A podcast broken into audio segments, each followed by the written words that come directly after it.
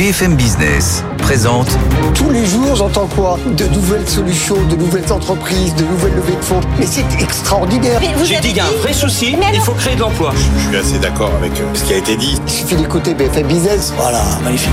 Guillaume Paul, Audrey Tcherkov. Good evening business.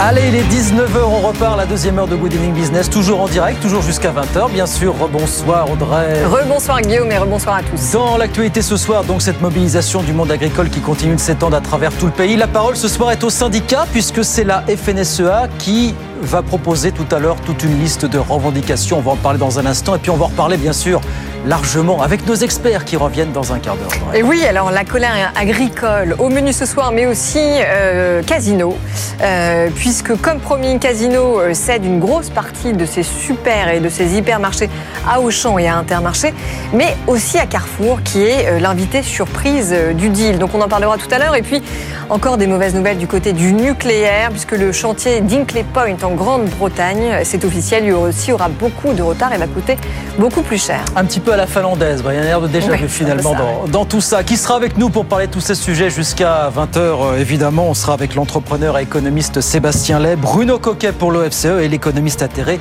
Benjamin Coria. Ça promet des débats euh, Les meilleurs experts comme tous les soirs. tous les soirs. On est ensemble jusqu'à 20h évidemment. À tout de suite.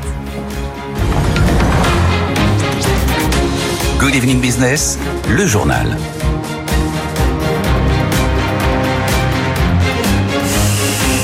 Donc, est-ce que la FNSEA aurait entre les mains une petite, petite partie de la solution des problèmes des agriculteurs? En tout cas, elle a présenté ce matin euh, une liste de revendications qu'elle va détailler dans la soirée. On sait déjà à peu près ce qu'il y a dedans.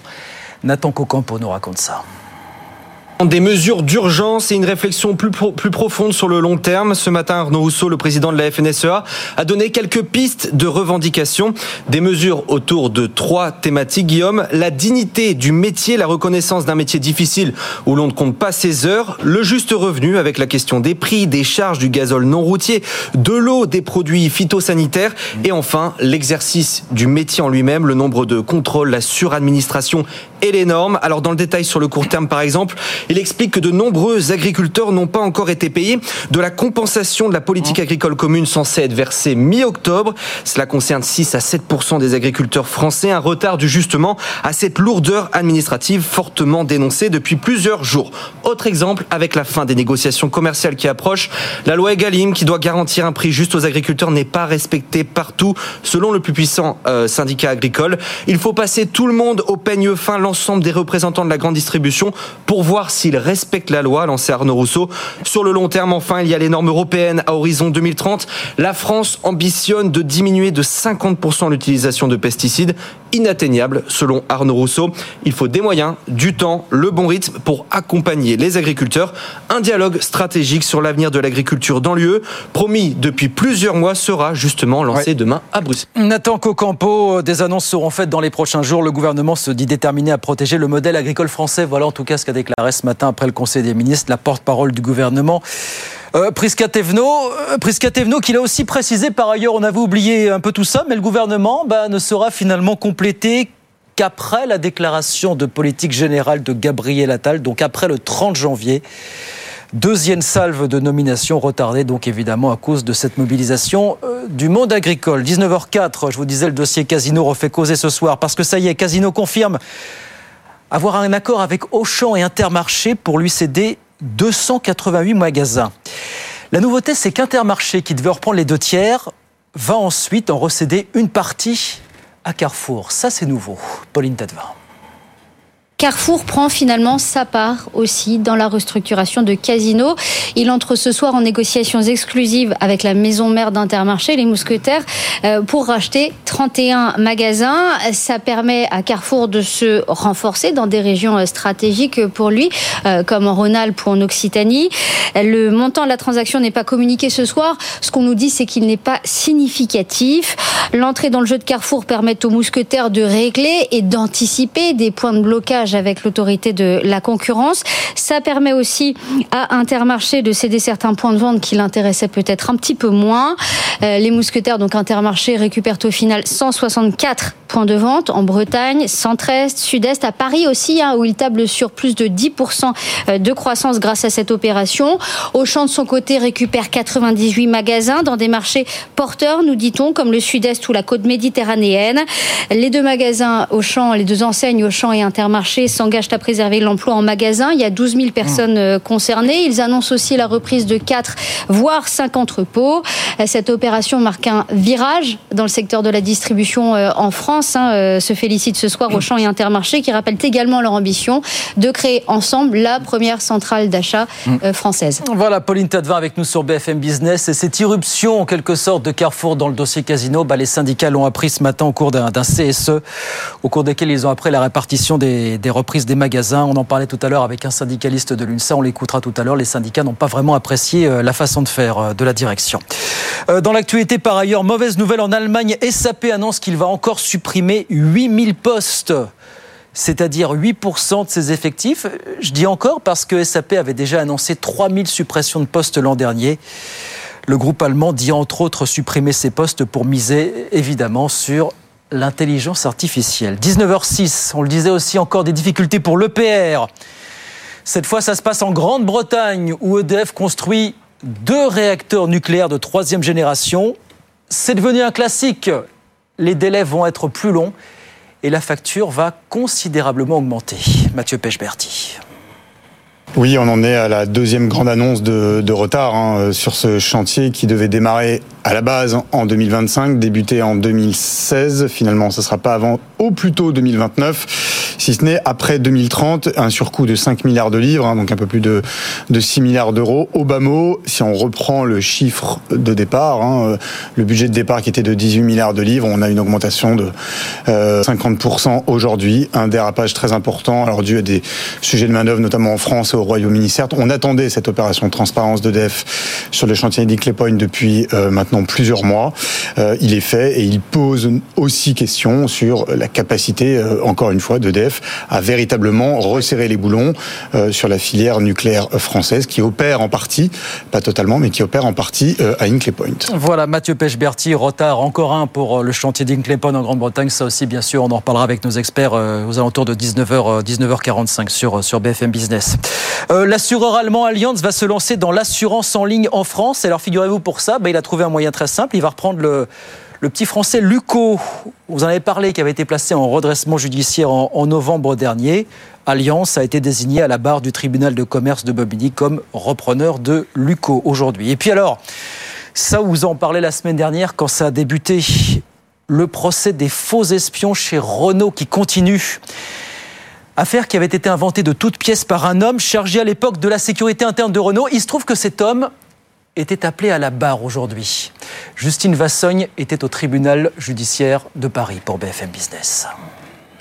Oui, plus de trois heures d'interrogatoire ce matin, interrogatoire qui va se poursuivre demain parce qu'il y a beaucoup de questions à poser à Dominique Gevray. Le président de la Chambre a notamment cherché à savoir quels étaient les rapports de Dominique Gevray avec sa fameuse source appelée le Belge, cette source qui aurait fourni les preuves que les trois cadres de Renault faisaient bien de l'espionnage industriel. Le problème, c'est que cette source, le Belge, nie euh, catégoriquement avoir fourni des preuves. Il n'en avait pas les moyens, a-t-il expliqué aux enquêteurs des renseignements français. Je ne veux pas être parano, a expliqué Dominique Gevray, mais je ne suis pas copain avec euh, les renseignements. Il a pointé de très nombreuses erreurs dans l'instruction. à Dominique Gevray qui est euh, venu à la barre avec un grand dossier. Il, euh, il avait beaucoup de détails à donner sur l'enquête, quitte à noyer un petit peu son interrogatoire. Il a souvent répondu à côté des questions que lui posait le juge. Il a surtout voulu montrer qu'il n'était pas le seul impliqué dans cette affaire, hein, que la direction juridique de Renault notamment était mouillée. C'est d'ailleurs ce que va plaider euh, son avocat.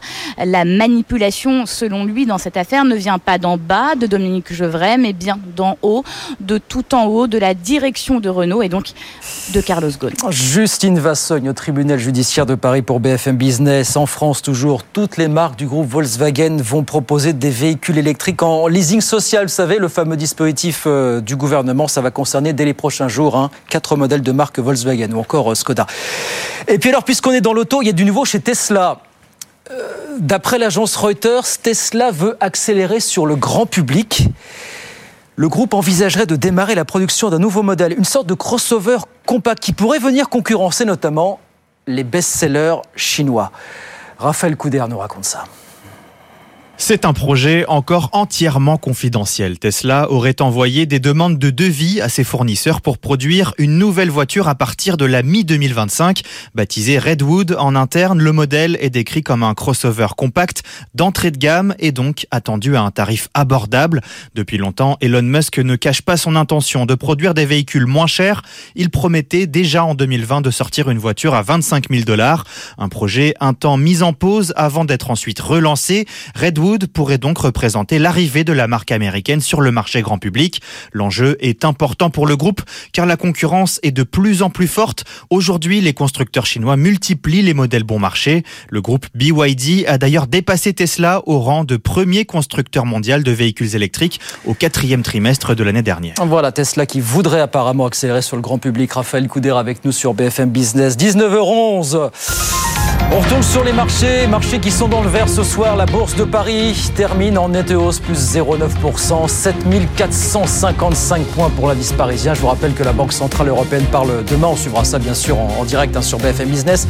Wall Street dans le vert également, plus 0,24 pour le Dow Jones, 37 992 points.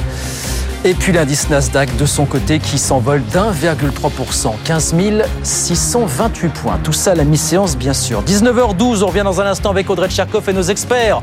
Encore beaucoup de choses ce soir, le malaise agricole. Demain, grand raout européen pour en parler. Et puis nos gros dossiers entreprises du jour, Casino avec Carrefour l'invité surprise et les nouveaux déboires de l'EPR cette fois. Ça se passe du côté d'Inclay Point. Tout ça plus bien autre chose jusqu'à 20h évidemment. À tout de suite. BFM Business présente Good Evening Business, les experts du soir. 19h15 sur BFM Business. Euh, les experts du soir sont là. Alors la colère des agriculteurs s'étend à travers tout le pays et on en parle tout de suite avec Sébastien Lé, économiste à la Fondation Concorde. Bonsoir. Benjamin Coria, professeur de sciences économiques à Paris 13, membre des économistes atterrés. Bienvenue. Et Bruno Coquet, docteur en économie, chercheur associé à l'OFCE. Bonsoir Bruno. Donc, il y a de plus en plus euh, de blocages. En attendant les premières annonces du gouvernement, on sait que Gabriel Attal, lui, a continué de recevoir hier soir d'autres leaders de syndicats agricoles, mais euh, toujours pas de réponse pour l'instant, Guillaume. Non, il n'y a toujours pas de réponse. Alors du coup, on voit des membres de l'opposition qui se ruent sur le terrain, sur les aires d'autoroute pour discuter avec des agriculteurs qui sont heureux de leur raconter leur, leur quotidien. Et on en découvre tous les jours des histoires. Écoutez, tiens, ce représentant syndical qui racontait ce matin à Fabien Roussel, hein, le leader du PC, le type de contrôle de respect des normes qu'avait subi récemment un de ses adhérents. Ça dure une minute, vous allez voir, c'est pas piqué des verres, comme on dit. On a un adhérent qui est installé avec sa fille. Il a été contrôlé en l'espace de cinq mois. Il a été contrôlé cinq fois. Mmh. Le dernier contrôle, ça s'est passé par, il a été fait par l'ASP. Ils sont venus vérifier les cultures. On appelle ça les cultures intermédiaires. On, on dépend, on a une directive nitrate qui est faite au niveau national. Protection de l'eau protection de l'eau, nous, ça nous tient à cœur de protéger l'eau, parce que ça nous concerne. L'eau, c'est un bien commun, il faut le protéger. Donc, on a cette directive nitrate qui est, qui est faite, avec des, on nous, on nous demande de faire des choses. On nous demande d'implanter des cultures intermédiaires.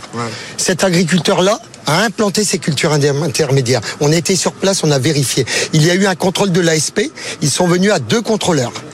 À la première parcelle qu'ils ont vérifiée, ils étaient en voiture, ils sont descendus avec l'agriculteur, ils ont dit à l'agriculteur, oui, vous avez fait le travail, il n'y a pas de doute. Par contre, les plantes n'ont pas poussé.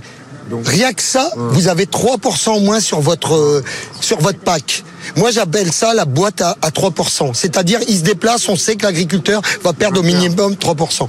L'agriculture. Pourquoi faire des économies pour. Euh... écoutez, je suis pas là pour trouver les raisons, sauf que c'est, pour moi, c'est dégueulasse. Oui, et je rajoute aussi que les agriculteurs qui euh, ont le droit euh, à l'ensemble euh, des compensations qui sont censées leur être versées via la politique agricole commune n'ont toujours pas été payés alors que c'est censé être versé mi-octobre. On marche sur la tête. Bruno Coquet. Est-ce qu'en quelques heures, on va pouvoir répondre à un amoncellement de revendications, à l'instar de celles qu'on vient d'entendre, ce dont parlait Audrey, bien sûr. le nom Quel que soit le sujet, c'est comme ça en fait quand on regarde bien. On a l'impression que là, le- enfin, moi, je- qu'il faille des normes, etc. euh, ok. On, voit bien que ça, ça aide tout le monde, le, co- le consommateur, le producteur, ça aide pour la concurrence. Enfin, Oui, veut. mais va- pas non, mais- quand elles s'empilent. mais après, le problème, c'est que l'État, euh, euh, pour se rendre utile, euh, donc il s'en prend aux, aux gens honnêtes. Le- et les fraudeurs passent au travers du filet. C'est toujours comme ça. Et donc Ouais. là, on dit qu'on a, on a, on a réduit le no- le nombre de contrôleurs euh, au ministère de l'Agriculture, les contrôles vétérinaires et tout ça. On entend ça depuis des années. Et pour autant, on trouve des gens qui viennent cinq fois en deux mois euh, embêter cet, cet agriculteur sur on sait pas trop quoi, lui-même ne comprend pas. Personne ne comprend. Mais juste, euh, je pense qu'ils auront fait leur quota de contrôle. Oui, alors sauf donc, que là, quand euh, même, la, la colère du monde agricole, euh, elle ne vient pas euh, que du territoire français, elle est partagée par de très nombreux pays en Europe, et donc, enfin, on converge tous dans le même sens. Est-ce que vous pensez euh, que des mesures vont être prises euh, à court terme? Le, le gouvernement est au pied du mur, Benjamin. Écoutez, moi, moi, mon sentiment, c'est que on est vraiment face à un problème dramatique, si je peux dire. hein. Ouais. C'est pas, c'est pas un petit problème, c'est un très très gros problème. C'est quoi le problème? Euh, Bon, donc on entend les, les paysans, les agriculteurs, à très juste titre, hein, se Ah, bien plaindre hein, de l'ensemble des normes, du fait qu'ils passent plus de temps derrière leur ordinateur à remplir des, des trucs que, que sur leur champ, Oui, oui. alors que bon. Ça, c'est une dimension des choses. L'autre dimension des choses, c'est que si on en est là, c'est que pendant 30 ans, on a fabriqué un modèle agricole qui est complètement euh, euh, pris de court, si je peux dire, en tout cas, qui percute complètement euh, euh, le, le, le- les La réalité du terrain. Voilà. les- Ouais. Non, non, non, non. Les, les contraintes de ce qu'on est en train de vivre, euh, Oui.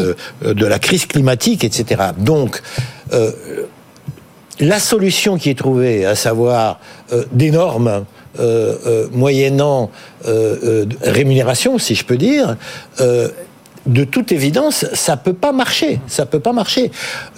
Il faut arriver à une situation dans laquelle on ait une intériorisation par les acteurs, c'est-à-dire les, les agriculteurs eux-mêmes et leurs syndicats, du fait que d'eux-mêmes, il faut changer et euh, pouvoir arriver à un point où, euh, d'une certaine manière, on leur fait confiance.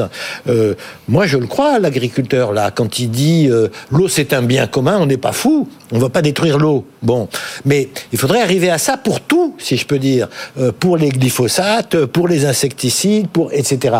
Et euh, arriver à faire en sorte que, parce que la mutation, il faut la faire. Oui, il faut la Vous faire. Mais êtes écrasé sous les taxes, sous les normes, Mais effectivement. non, non, est mais on est d'accord que c'est pas la solution, on est d'accord. Sébastien Legge. Mais- mais il faut la faire. Oui, oui, absolument. Oui, oui. Sébastien. On est d'accord. Au-delà des spécificités, des idiosyncrasies, comme disent les économistes, qui sont Oui. propres au monde agricole sur lesquels on reviendra, moi je pense que cette crise, c'est un énième avatar de la crise de la norme en France aussi. hein. Ça commence dans les années 70. Notre président Pompidou, qui était un, grand lettré, quand on l'interrogeait sur le sujet, il disait simplement avec son langage fleuri aussi de temps en temps, arrêtez d'emmerder les Français. Quand même, sur les dix dernières années, on a eu les pigeons, hein, qui étaient ici sur votre antenne, les bonnets rouges, euh, les gilets jaunes, je peux vous dire que si vous faites un petit peu des enquêtes, là, parmi les, les gens les plus en pointe dans le mouvement agricole, il y a des anciens gilets jaunes. hein. Donc c'est la même crise Oui, mais qui là, on parle continue, de gilets verts, malheureusement. On parle d'ailleurs de, de, de- de gilets verts, effectivement, mais même dans, dans les leaders, on en, on en retrouve certains. Oui. Alors, le, le sujet, c'est que Qu'est-ce qui est spécifique vraiment au monde agricole, qui est commun à l'Europe? Ben, C'est un secteur, c'est pas le seul, hein, il y en a d'autres comme le logement par exemple, qui est soumis à des injonctions contradictoires. On leur demande Ouais. à la fois d'assurer notre souveraineté alimentaire, de bien nous nourrir, etc., faire la transition énergétique. Euh, euh, bon, le pacte vert, voilà, c'est c'est- c'est 75 textes législatifs, hein, je sais pas si vous avez regardé, 75, et c'est pas fini, on a jusqu'en septembre pour arriver jusqu'au bout. Non, mais en même temps, les objectifs sont louables. Le sujet, c'est comme, c'est comme la, la- la transition énergétique dans le logement, c'est comment on y va. hein. On a Ah bah, c'est la méthode, débats. ouais, c'est voilà, la méthode sur la rénovation énergétique. Et donc, euh, le, le principal sujet aussi, si on accepte en commun de faire des efforts, par exemple, pour la transition énergétique, bah, il faut une répartition de l'effort. Et là où ça va pas, là où les Français ressentent l'injustice, c'est quand on demande aux plus faibles de faire un effort C'est qui est colossal. C'est uniquement ça. C'est uniquement ça le sujet. Et vous avez vu les premiers sondages qui sortent. Les Français soutiennent massivement en fait les agriculteurs. Parce que les Français qui sont des classes les plus modestes, ils se disent, bah, après les agriculteurs, c'est à nous qu'on va demander de faire des efforts. Ouais. Nous qui avons nos, nos passoires thermiques pour le logement, De- etc. Ils voient bien le, le continuum des efforts qui sont demandés. De- demain, c'est le début du fameux diagnostic stratégique européen sous l'impulsion d'Ursula von der Leyen. Alors, pour- à, à sa décharge, c'est pas, c'est pas un, un truc. Un, Non, non, c'est prévu depuis six mois. c'est pas un machin, comme on dit, Non. comme disait le général de Gaulle, qu'elle sort comme ça au débeauté en arrivant non. comme les carabiniers. C'était prévu depuis Et c'est six mois, prévu quand même. depuis longtemps. Oui, pour l'instant, qu'est-ce que vous attendez de ce genre de raout, même s'il doit durer six mois? On va mettre ensemble les députés européens, les acteurs de la société civile. C'est- indispensable. C'est indispensable parce que justement, le dialogue entre à la fois les consommateurs, les représentants de la société civile qui sont Oui. quand même en bout de chaîne, les centrales d'achat, les producteurs, les acheteurs et les agriculteurs euh, n'a jamais réellement existé. Oui, mais quand vous voyez que la concurrence se joue aussi au niveau européen sur le dossier de l'agriculture, voilà, qu'est-ce qu'on peut espérer de ce genre de grand Oui, mais c'est bien pour ça que ce grand raout se joue au niveau européen et en plus va durer longtemps. Donc va permettre de rentrer dans le fond des choses, Bruno. puisque ça commence maintenant et ça se termine en septembre. Il y a quand même des élections entre deux, donc euh, Oui, déjà, oui, on, oui. on verra. Euh, Mais, après, att- moi, oui, mais attendez, vous euh, pensez que les élections, elles peuvent remettre en, bah, en si on question discute avec euh, les le- enfin, la méthode si on discute avec les députés, il peut y avoir de- Des- de- des changements de dans les députés européens et puis dans les commissaires. hein. Mm. Donc euh, il peut y avoir des choses. Bon, mais après, moi je suis pour les diagnostics, c'est très bien.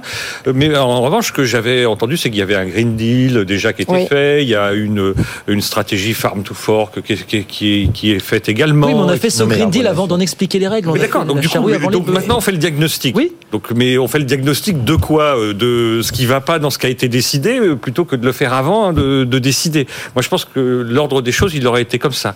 Après ça, ce qui est assez frappant, que ce soit dans le cas français, puisque la SFNSEA fait une synthèse des demandes ce soir, je crois. Mm, Donc du coup, c'est qu'il y a beaucoup de demandes dans tous les sens, donc plein de problèmes, pas homogènes. C'est Mm. pas une, un- une seule réponse. hein. Il faut une stratégie sûrement, mais en tout cas, une seule réponse suffira pas.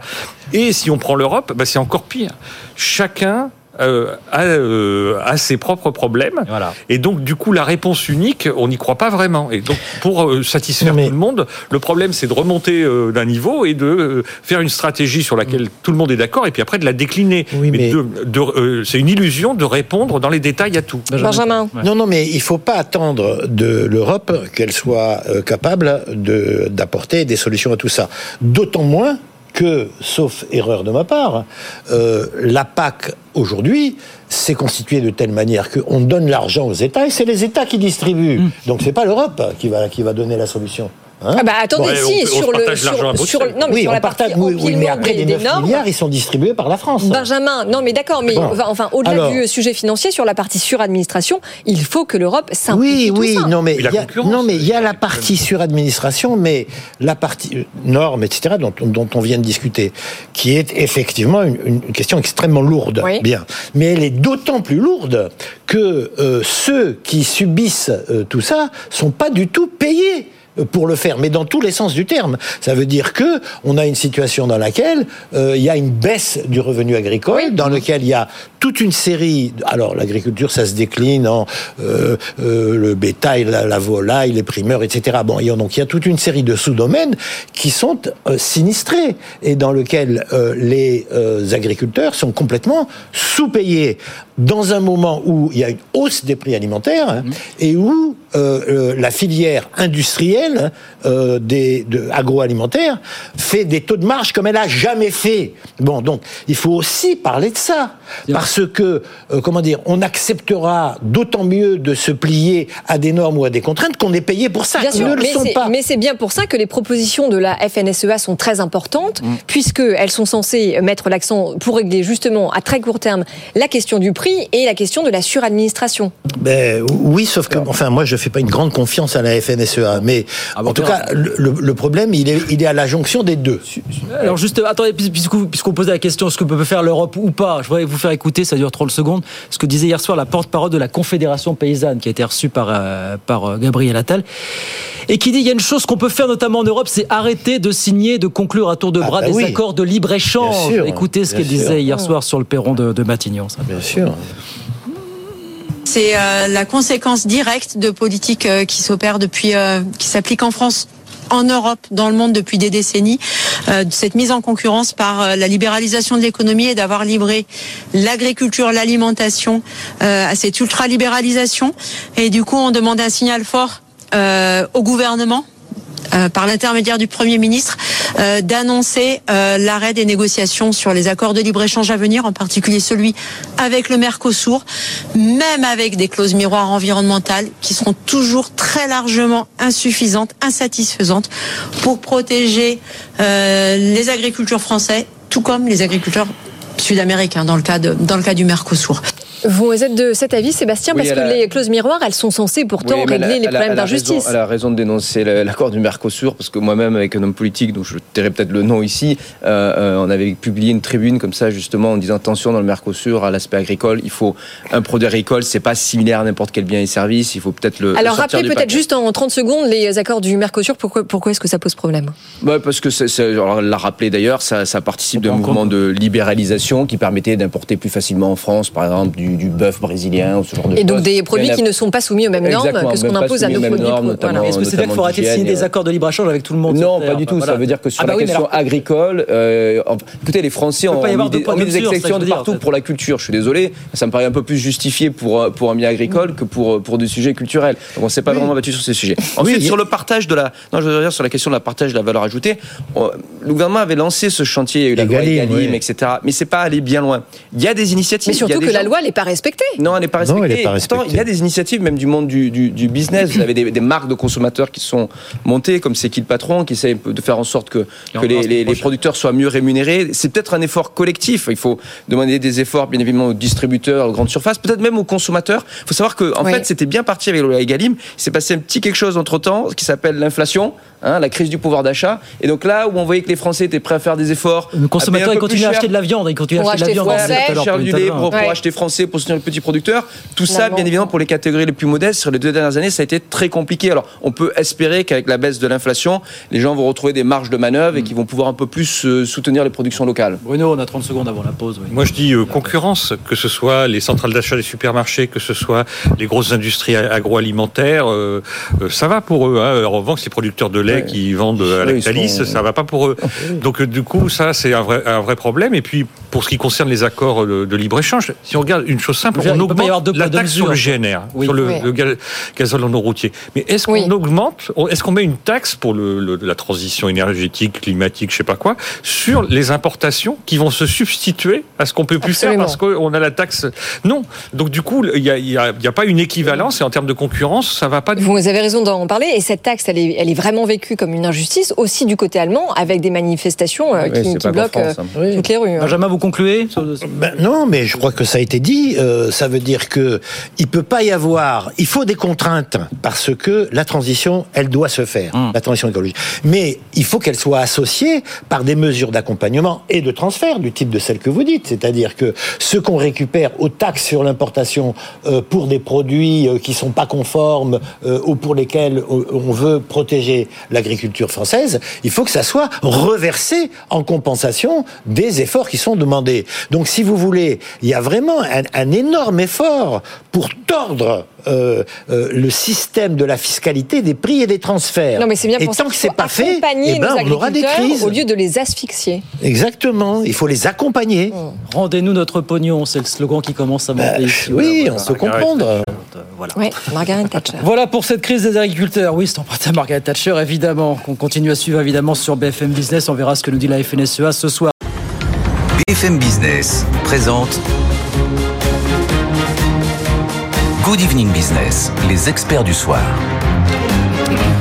Après la crise agricole, les experts du soir vous parlent du dossier Casino. Nous sommes avec euh, Sébastien Lé, Bruno Coquet et Benjamin Coria. Alors Casino, il se passe encore des choses. hein. C'est un peu euh, le dossier aux mille rebondissements. Euh, Ils viennent de confirmer avoir un accord avec Auchan et Intermarché pour leur céder 288 magasins, mais c'est pas tout. Alors, c'est pas tout, parce qu'il y a une petite nouveauté. Intermarché en prend les deux tiers, ça c'était à peu près prévu. Sauf que Intermarché, dans la foulée, va recéder une partie de ses magasins à Carrefour. Écoutez, Thomas Meyer, délégué syndical UNSA Casino, était avec nous tout à l'heure. Tout ça le laisse un petit peu méfiant. Il n'exclut pas toujours aujourd'hui un risque de casse sociale chez, chez Casino. Écoutez. Bah, Aujourd'hui, tout est ouvert hein, parce que vous avez déjà 1000 1200 emplois rien qu'au siège. Euh, quid après du, de, de tout, tout, tout l'impact environnant euh, derrière? Euh, Oui, on peut, on peut effectivement euh, craindre euh, une casse sociale sans précédent. Nous, on a déjà tiré la sonnette d'alarme depuis plusieurs mois. Bah là, aujourd'hui, on est, on peut plus être dans le déni. Aujourd'hui, on vit une réalité euh, Oui. euh, effectivement euh, euh, absolument affreuse. Et donc, bah, euh, la casse sociale, il y en aura. Ça, on peut pas, voilà. Et oui, l'histoire euh, d'un démantèlement, euh, parce que c'est le, c'est le terme, d'un fleuron français. Donc ce qu'il faut dire, c'est qu'il y a 6000 potentielles suppressions euh, d'emplois qui sont en jeu. C'est quand même énorme. Euh, 26 magasins qui ne seront pas repris. Et pour ceux qui sont repris, alors chez Intermarché, les salariés arrivent chez des indépendants qui s'engagent à reprendre, mais sous quelle forme, quel contrat Carrefour, Auchan, groupe intégré, est-ce que ça va être des, des locations gérances, euh, des magasins franchisés Il y a quand même beaucoup de points d'interrogation euh, qui sont sans réponse. Sébastien Lé. Alors sur la question des magasins, en fait, typiquement dans ce type euh, de rachat, il y a toujours des clauses de substitution. Oui. Donc le problème, c'est que la substitution elle a l'air de se faire sur les localisations les, les moins prisées. Donc c'est en fait les, il y a un repreneur qui veut pas assumer une partie de la caisse sociale et qui la refile à quelqu'un d'autre. Désolé de m'exprimer ainsi. Oui, c'est ça sent un peu le coup de Trafalgar quand même et les difficultés à venir pour les pour les employés et les salariés. Donc je suis pas pas très optimiste sur le sujet. Le, le siège de Saint-Etienne, c'est un dossier éminemment politique. Il n'y aura pas de casse Ouais. sociale. C'est pas là que ça se passera si ça se passe. Benjamin Coria, comment est-ce que vous regardez ça? Probablement, probablement, on va essayer de mettre la casse là où elle est le moins visible, donc euh, pas sur le siège. Moi, ce qui m'inquiète, si je peux dire, à, à suivre ce dossier, que je trouve beaucoup plus complexe qu'il en a l'air, hein, c'est le niveau de financiarisation qu'on a atteint euh, dans ce secteur. Parce que la crise elle-même, elle vient de quoi C'est pas que de la financiarisation, c'est des, des années de laisser. Alors, bien sûr, il y a ça, mais il y a aussi des années de laisser aller, de- de- d'absence. De, Oui, oui, bien sûr, mais je sais pourquoi je dis financiarisation. Parce que l'un des éléments clés de la crise, euh, il vient de ce qu'il y a eu une croissance hein, euh, du groupe Casino absolument folle, entièrement construite sur l'endettement, bien, euh, et avec la crise du modèle supermarché, hypermarché, qui est, qui est un modèle d'une autre époque, qui est, le modèle, qui est un modèle de, de, de l'époque de la croissance rapide, etc. Bon, euh, euh, tout s'est effondré comme un château de cartes, bien. Euh, euh, et, et, ce qu'on voit, c'est que dans la tentative de sauver euh, ce qu'on peut euh, du groupe, on a là encore des, des acteurs et des agents financiers. Vous dites c'est pas très clair. Oui, moi non plus. Je trouve ça pas très clair du tout. Donc qu'est-ce qui se trafique entre ces différents acteurs pour se refiler le polichinelle euh, et, et à la fin, est-ce que c'est pas toujours les mêmes qui vont payer, à savoir euh, les salariés du bas de l'échelle? J'ai les pires inquiétudes. Alors, Voilà. mais, mais en tout cas, hein, ce que nous dit Bercy, pourtant, c'est que Bruno Le Maire est totalement mobilisé sur le dossier pour justement préserver le maximum d'emplois. Bruno Coquin, qu'est-ce que ça vous inspire Ce que nous dit Bercy? Euh, enfin, je doute pas que l'État va faire en sorte que d'activer ces petits dispositifs qui coûtent pas très cher euh, pour euh, maintenir l'emploi. Par ailleurs, la loi dit que le contrat de travail euh, doit être, enfin, les, les conditions de euh, collectives euh, autour du contrat de travail doivent être maintenues pendant 15 Ouais. mois. Donc, apparemment, les repreneurs sont engagés sur ce minimum. Euh, mais après, de toute façon, on voit bien euh, ce qui se passe dans d'autres enseignes. Euh, Carrefour, en l'occurrence, quand il, il filialise, enfin, je sais comment, pas comment il appelle ça, ces magasins. Au bout du compte, c'est quand même pour dégrader les conditions de travail et, enfin, les conditions d'emploi d'une manière générale. Et c'était la spécificité de Casino. Alors, je sais pas jusqu'à quel point ça rentrait dans leur équation économique. Est-ce que c'était un coût trop élevé? C'est que ce que on, on disent des salariés du secteur, les organisations syndicales, c'était que c'était quand même là que les conditions euh, d'emploi, de travail, de rémunération, etc., étaient les meilleures. Donc ça, c'est pas euh, un très bon signal, mais euh, après ça, euh, je pense que l'État Mais interviendra pour euh, avoir les Au moins pendant quelques mois jusqu'aux européennes, Non, mais on voilà. va avoir les cellules de reclassement, enfin tous les machins du ministère du Travail habituels. Quoi. Mais Sébastien, pardon. Si je me permets, je pense que notre ministre et les pouvoirs publics, en tout cas il y a 6-8 mois, leur objectif c'était d'arriver à maintenir le périmètre de casino. Mais là, ils en ont fait leur deuil. Enfin, Oui, c'est très ça. bien qu'il y a, il y a un rachat à minima de casino, c'est une restructuration, mais le groupe casino tel que, tel que les Français le concevaient, il n'existe plus. Mais surtout que là, on a parlé des, des magasins et du siège, on n'a pas parlé des entrepôts, puisque évidemment, les requins de la grande distrib qui rachètent ce, que- ce qui leur, ce qui leur va et ce qui reste ont des centrales d'achat qui sont intégrées. Et sur la douzaine d'entrepôts existants, pour le moment, il y en a que quatre qui seraient repris. Il y a plein de filiales, hein. l'e-commerce, mais personne ne parle de l'e-commerce. Vous savez ce que devient l'e-commerce de, de casino, pas grand-chose, mais voilà, il y a des activités qui sont arrêtées ou vendues pour Non, mais tout. ça dit une fois de plus beaucoup de choses sur ce secteur de la grande distribution qui reste très Absolument, limité, puisqu'on est à 6-7 acteurs majeurs, ce qui est absolument intenable depuis des années finalement. Benjamin. Non, puis bon, ce qui est, ce qui est euh, Ça va être Carrefour, le grand. triste, si on peut dire, c'est que dans le groupe, il y a des pépites. Hein. Euh, Je veux dire, il y a, Vous avez il y a- Monoprix, Ah oui, en, termes de marque, Bien ouais, sûr. Bien il y, a, euh, il y a plein de plein plein de plein de marques qui font du commerce de proximité, etc., qui marchent extrêmement bien. Donc, on aurait pu imaginer dans un capitalisme éthique, si je peux dire, que euh, euh, euh, ces Ça pépites exister, nourrissent ça. euh, la, la transition des secteurs en difficulté. Mais ça, c'est absolument terminé. Le jeu, c'est on sauve les pépites et, euh, et on se débarrasse euh, des canards boiteux. Vous, vous avez quand même, encore une fois, chez Casino, l'histoire euh, d'un laisser-aller absolument Oui, complet pendant sûr, des années qui explique en grande partie les difficultés dans lesquelles se sont est englué le Oui, groupe avec une voilà. responsabilité aussi très certainement euh, des commissaires aux comptes qui ont certifié des comptes euh, qui n'auraient pas dû être certifiés, des banques aussi qui ont vraiment joué Oui, mais- le jeu jusqu'au bout, et des actionnaires, hein, parce qu'on a versé des dividendes aux actionnaires pendant des années, alors que le modèle éc- économique était loin d'être solide. Mais bien entendu, parce que tout a été construit sur l'endettement euh, euh, et euh, comment dire, l'ensemble des profits venait payer l'endettement et, et- et insuffisamment. L'ensemble des profits, c'était à peu près 8 milliards d'euros et l'endettement, c'était 10 milliards d'euros. Donc, il y avait un- un- un- une tombe euh, qui se creusait en permanence parce que non seulement on faisait rien avec les profits, mais en plus, ça payait même pas l'endettement. Bien, voilà pour ce dossier euh, Casino que, je le répète, nous continuons à suivre jour après jour, mais l'actualité nous permet d'en parler quasiment tous les jours. C'est ce Eh qui oui. est fabuleux avec ce feuilleton. L'autre grand feuilleton, alors ça, c'est pas un feuilleton, mais c'est un grand classique du genre. C'est l'EPR, donc encore bien des déboires. Et oui. Qu'est-ce qu'on a donc appris aujourd'hui Le fameux chantier d'Inclay Pong, vous savez qu'on construit deux EPR là-bas, EDF construit deux EPR, va avoir du retard. Entre 2 et 4 ans de retard pour le démarrage du premier réacteur et une facture qui va encore augmenter. On a l'impression vaguement d'avoir déjà vu ça quelque part, en Finlande évidemment. Pour le coup, hein. En Finlande, 12 ans de retard, en effet. Et puis, euh, et puis ce n'est pas que ça. C'est aussi euh, les euh, EPR qui ont été installés en Chine 2018 et 2019. Il y en a quand même un qui est à l'arrêt depuis 6 mois pour des sujets techniques. Ça va mal pour le nucléaire. Ah oui, c'est non. Non, ça, va, ça va bien pour, le nucléaire dans le monde. Ça va mal Enfin oui, pour ça va mal pour EDF. Oui, oui. Ça va mal pour EDF. Non, mais le- euh, on est habitué hein, euh, maintenant. Le, euh, Mais on est habitué, le retour d'expérience, ça existe quand même, Bruno. on oui, aurait ça pu existe que- Alors moi, ma- mon premier souci, c'est qui paye.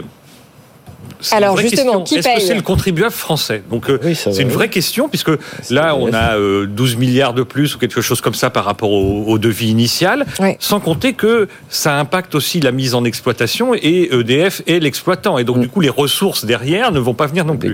Donc du coup ça ça coûte très cher. Est-ce que ça coûte aux contribuables ac- euh, euh, actionnaires à 100% d'EDF désormais? Donc moi j'ai pas vraiment compris. Je pense que oui en fait. Bon Euh, après ça effectivement c'est un mauvais signal pour notre propre transition énergétique puisqu'on a annoncé des choses faire, chez nous, des EPR, donc euh, les voitures capable électriques de Volkswagen, on ne sait pas comment on va les brancher, mais euh, le, le, le- le point c'est que euh, on a dit des choses pour 2035, hein, et on voit bien que quel demain. que soit le sujet, euh, Flamanville, c'est pour dans quelques mois, mais euh, Oui, mais euh, euh, moi, attendez, parce ça, que, c'est ça non, mais qui parce que là, c'est une question essentielle. Est-ce qu'on était en train de dire que ces retards accumulés jettent aussi le trouble sur la capacité de l'Hexagone à tenir son Ben, propre calendrier mais, mais bien sûr, hein, je pense que la vraie question qui est là derrière, c'est exactement celle-là. C'est-à-dire que, évidemment, sur le cas euh, de euh, euh, Point, c'est très inquiétant, mais c'est le signal qui est donné sur l'état euh, de ce qui reste des compétences technologiques euh, des groupes français des opérateurs français euh, en, en matière de nucléaire. Ce au moment où on vient d'en reprendre euh, une tartine euh, pour 30 ans. On veut recommencer à monter en série sur la construction. il y a- il y a quand même un gros, gros problème là Sébastien, derrière. Sébastien Lay. Alors il y avait un petit sujet local, je crois, sur les, les- les compétences en tuyauterie, ils n'arrivent pas à trouver Oui, la non, mais- main d'œuvre locale. Oui, d'accord, mais enfin, ce petit sujet problème, local, voilà, c'est un ce petit sujet local, Le il coûte 20 essentiel, milliards. c'est- l'ingénierie française. Non, il y a un point aussi qu'on n'a pas signalé, c'est qu'il y avait un investisseur extérieur dans ce Ouais, projet, il s'est retiré, c'est des Chinois. C'est vrai. Donc, et euh, EDF dit on, espère- et attendez, assez et tôt, finalement. EDF dit on espère trouver d'autres investisseurs Non, parce mais- que ah les oui, Chinois sont en train de mettre les, les voiles. Là. Ça va pas être Les- facile. les gens, Ça va être compliqué. Les gens vont se précipiter pour investir. alors c'est ça. Ça, c'est très par important. désespoir. Thomas Pickman. C'était son expression par désespoir.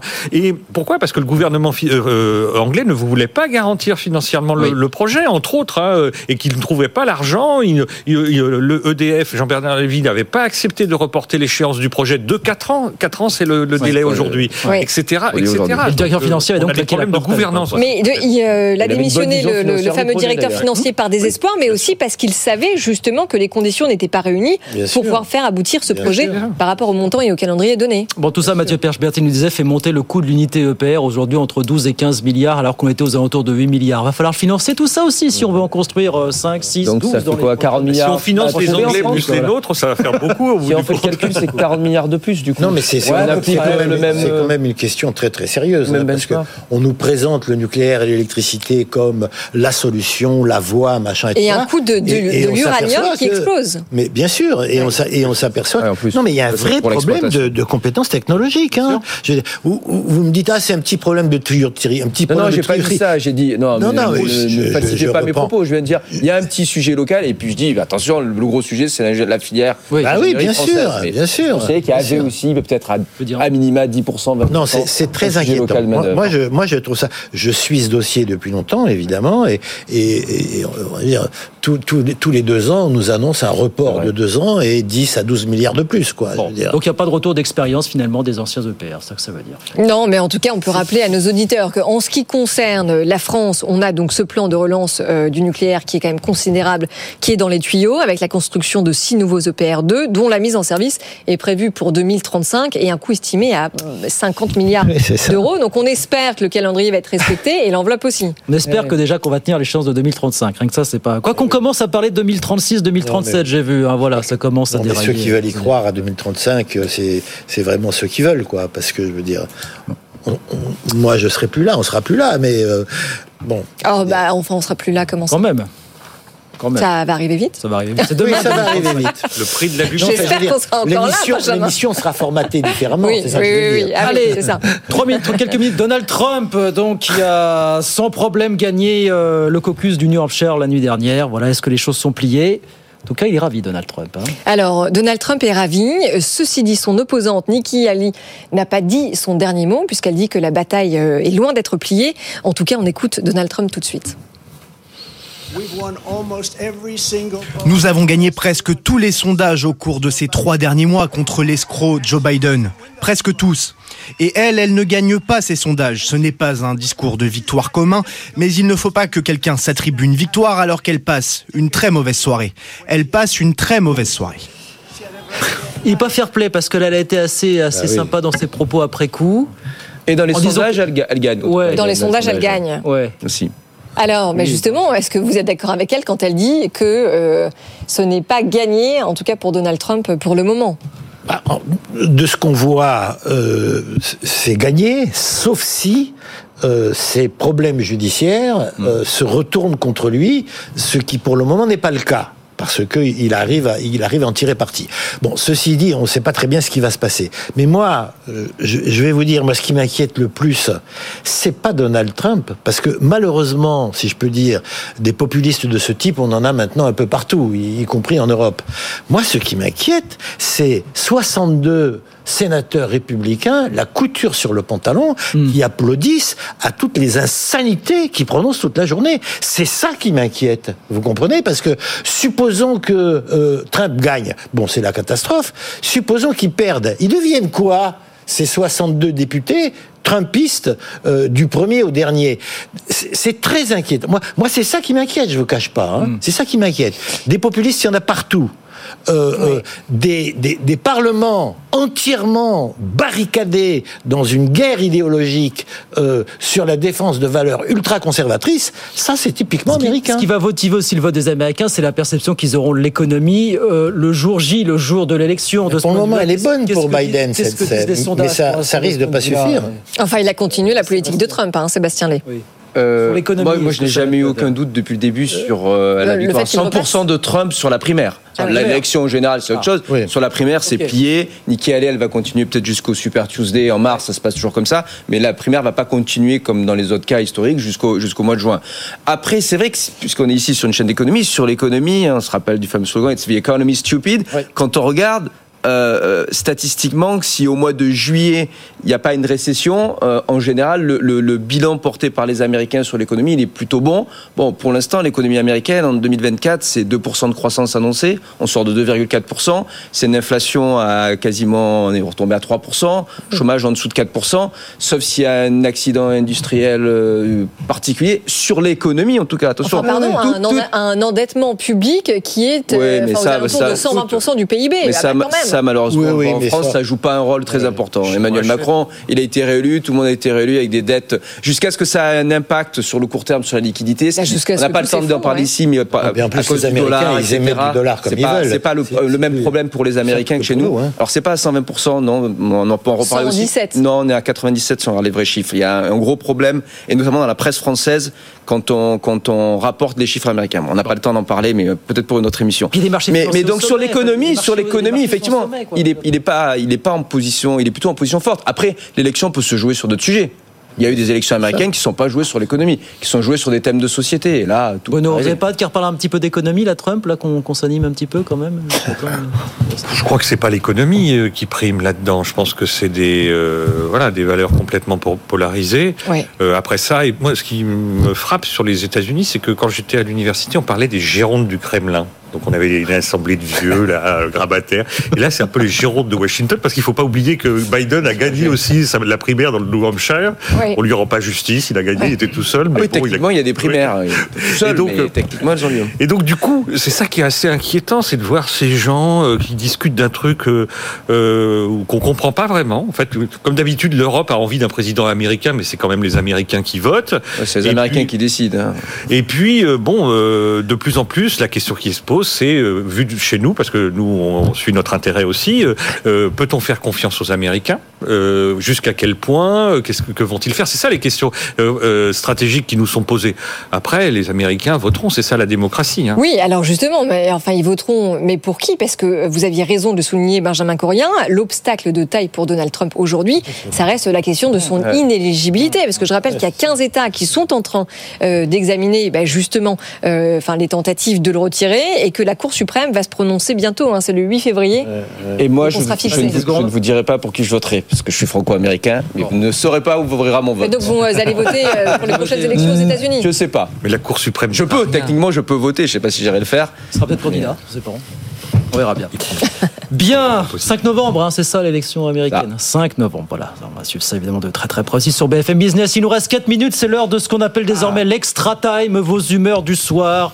Chaque soir, bonne nouvelle, mauvaise nouvelle. Bah, Benjamin, tiens, on va commencer avec vous. Vous avez 30 secondes, Benjamin. Coup de cœur ou coup de gueule, Benjamin Oui. Alors, euh, j'ai choisi de parler d'un sujet que en- les Français connaissent pas, qui est euh, la manière dont euh, il y a un racket hein, euh, sur les questions de revues scientifiques, qui est un obstacle euh, à la recherche. Alors, pourquoi un racket? Un racket parce que euh, ce sont les universités qui financent la recherche, bien, euh, et les, les, les, les, les papiers de recherche sont publiés dans des revues qui sont achetés par les universités à des prix euh, extrêmement euh, élevés. Allez-y, concluez. Benjamin, Allez-y, concluez. 30 Allez-y, allez-y, hein. concluez, Benjamin. Allez-y. Bon. à des prix extrêmement élevés. Euh, et, et donc les effets, c'est quoi? Les effets et de plus maintenant pour publier, il faut payer. Ouais. Ça veut dire que euh, le, suivant le nombre de graphiques, d'images, quand vous êtes un scientifique, vous payez plus ou moins cher. Donc l'université paye de tous les côtés et le profit il est fait par les revues scientifiques. Voilà. Donc j'ai fini. C'est catastrophique Le parce qu'il y a un problème parce qu'il y a un problème d'accès Oui. euh, euh, euh, à l'information scientifique Mm. qui beaucoup d'universités pauvres peuvent pas y avoir accès. Benjamin, vous enlevez du temps de parole à vos camarades. Non, Bruno non, Coquet, allez-y. On a compris, raquette des revues scientifiques. Voilà. Ouais. Bruno Coquet, allez, je sais, c'est rapide, 30 Moi, c'est secondes. simple, c'est pour souligner qu'on n'a pas de gouvernement, qu'on n'en aura toujours pas. euh, On a un mi-gouvernement. le- Alors c'est vrai que pendant Oui, enfin, tout ce ils temps, viennent on d'avoir, attend. euh, ils viennent d'avoir leur décret d'attribution Ouais. avant que les extraterrestres arrivent euh, aujourd'hui. Mais surtout, il n'y a pas de cabinet. Il va y avoir des secrétaires d'État qui n'ont pas de cabinet non plus. Personne ne travaille en fait. hein. C'est comme si on n'avait pas de problème. Là, Alors qu'il y a une en crise agricole en plus. Le reste sera connu après la déclaration de politique générale de Gabriel Oui, oui. Attal, ça a été annoncé. Mais pour le moment, euh, Pour voilà. le moment, il n'y a rien.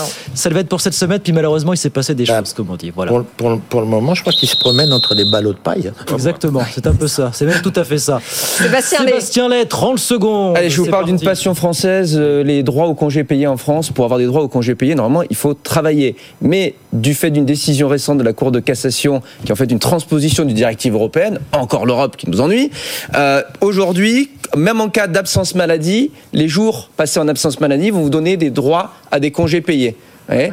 Et en plus, comble du comble, ça, ça pourrait théoriquement fonctionner de manière rétroactive. C'est-à-dire que vous pouvez appeler là votre employeur d'il y a 10 ans et lui dire Vous vous rappelez quand je me suis cassé un bras et que pendant un mois j'étais pas là et que du coup j'ai pas accumulé des jours au congé payé, vous me devez de l'argent. Et ça fait hurler le patronat depuis des mois, voilà, qui demande au gouvernement. C'est un vrai sujet, c'est pas la directive, c'est la décision de la. Cour de justice décision de européenne. justice européenne, c'est vrai. On est dans vrai. le domaine de la subsidiarité. Les États, euh, normalement, doivent décider dans ce domaine-là, mais la Cour de justice, en fait, euh, s'invite dans le domaine de la subsidiarité. C'est un vrai changement des Et la L'a suivi. Dans le droit social, c'est un, un- Ah, un le- énorme Le problème. patronat est sur les dents, très clairement. Voilà vos humeurs du soir, vos coups de gueule, vos coups de gueule. Merci messieurs d'être venus ce soir. Sébastien Lay, économiste à la Fondation Concorde. Benjamin Coria, professeur de sciences économiques à Paris 13 et membre des économistes atterrés. Bruno Coquet, docteur en économie, chercheur associé à l'OFCE. Merci messieurs, à très vite, avec grand plaisir Merci. sur le plateau. Merci à vous. 19h54, c'est fini. C'est ce soir. terminé. Merci, messieurs, pour ce débat. C'était passionnant. Euh, Ceci dit, pas de panique pour nos auditeurs, puisque le débat est à retrouver.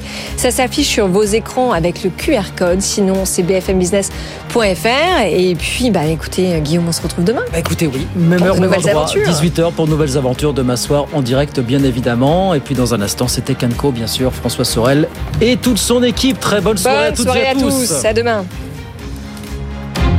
Good Evening Business. Actu, experts, débat et interview des grands acteurs de l'économie.